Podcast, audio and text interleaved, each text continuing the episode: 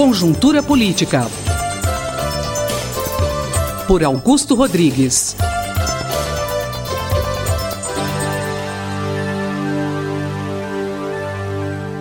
As denúncias contra o ex-presidente Lula e as consequências para a política nacional é o tema de hoje da coluna Conjuntura Política. Sim, sim, Silvana.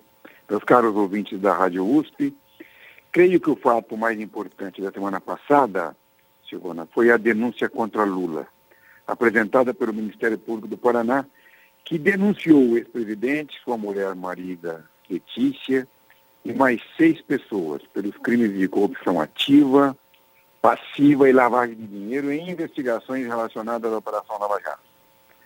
Lula está sendo acusado de receber vantagens ilícitas da empreiteira OAS por meio de um apartamento no Guarujá e do pagamento pela OAS do armazenamento de bens do acervo presidencial mantido pela Graneiro de 2001 a 2016.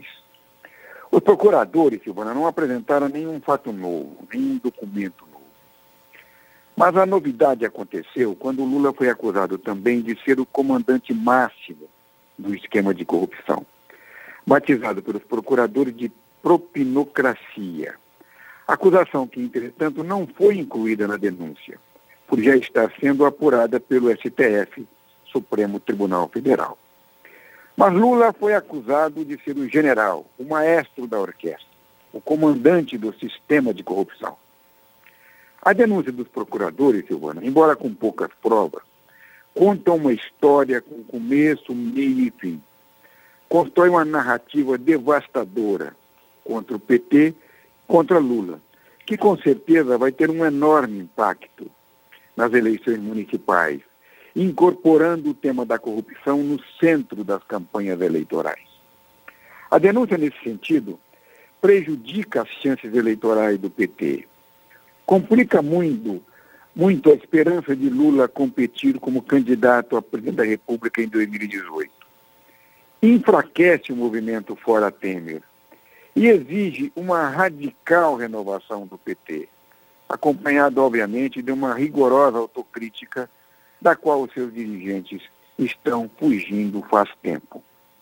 Essa denúncia também está criando um pânico na classe política, inclusive no PMDB e no PSDB.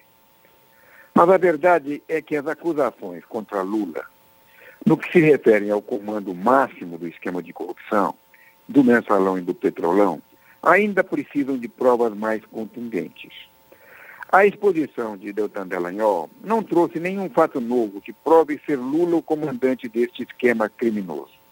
Essa acusação não encontra respaldo em provas cabais que não deixassem dúvidas sobre a sua autoria.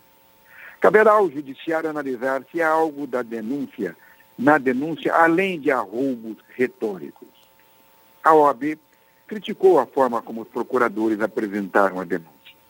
O seu presidente, Cláudio Lamáquia, disse que o processo jurídico não pode ser objeto de um espetáculo. Os debates e a apresentação das provas devem ocorrer de forma mais serena e técnica. O que, na verdade, deixou os juristas não militantes de cabelo em pé foi a natureza do movimento do Ministério Público e do Judiciário, de, baseando-se na causa justa do combate à corrupção sistêmica que assola o sistema político de nosso país, movimento até agora absolutamente exitoso, agora correr o risco de transformar-se em um movimento político convertendo seus agentes em portadores de uma missão messiânica de resolução dos problemas da nação. Pois precisamos tomar cuidado com a crença que muitos estão tendo hoje de verem o judiciário como salvador da pátria. Muitos especialistas em direito estão preocupados com excessivo ativismo judicial, já que a justiça não pode nem deve substituir a política. Se a política tem problemas, e nós sabemos que a política tem problemas, nós devemos mudar a política. A história universal está cheia de cavaleiros da justiça que transformaram-se em justiceiros. Isso nunca deu certo. Como disse um destes juristas conhecidos, o exercício da coerção penal não pode se dar à margem dos estritos limites do direito. A busca da justiça exige que todos, autoridade, mídia e sociedade, exerçam a autocontenção, porque todos devem ter uma clara compreensão dos limites do exercício de sua autoridade. É isso que todos nós esperamos do Judiciário. Conjuntura Política. Por Augusto Rodrigues.